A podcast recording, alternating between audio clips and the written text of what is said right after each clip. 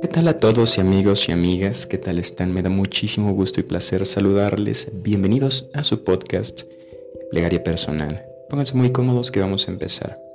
El día de hoy quiero compartirles algo que yo no les compartiría algo que no me haya funcionado.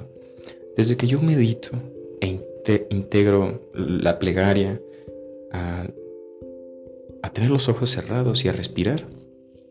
Quien no respira y quien no toma mínimo cinco minutos en el día, em, pues creo que, que se está perdiendo de algo muy delicioso de esta vida y de encontrar cada vez em, encontrarse cada vez más con una mejor versión de sí mismo. Pero este tema es muy importante. Hoy estamos llenos de medicamentos. Permitirse sentir.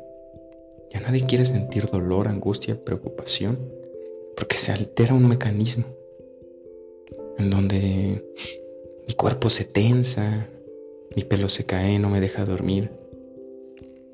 Recuerda que los pensamientos son solo pensamientos y puedes cambiarlos. Ok, te voy a decir algo. ¿Qué son los pensamientos? La imaginación.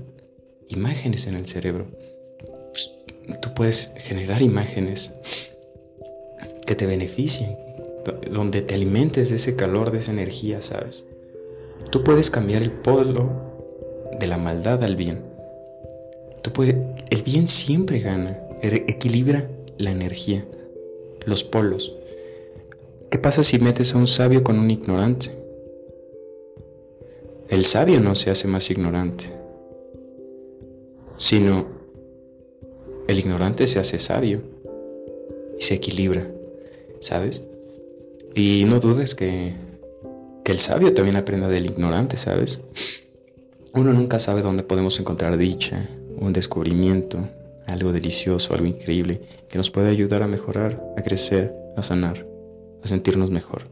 ¿Ok? Bueno, entonces, permitirse sentir. ¿Sabes yo lo que hago? Cuando empiezo a sentir miedo, me siento.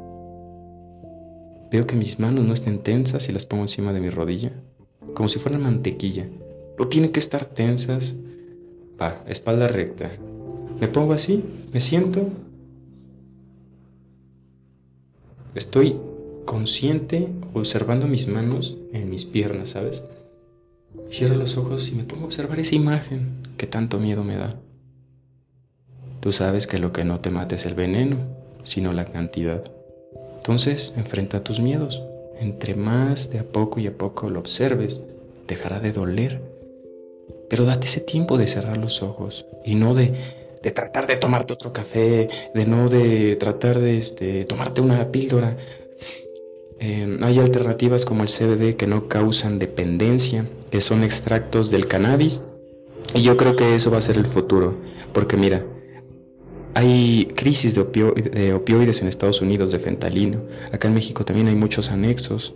Los jóvenes están este, buscando alternativas. Las drogas es una alternativa no no es la solución.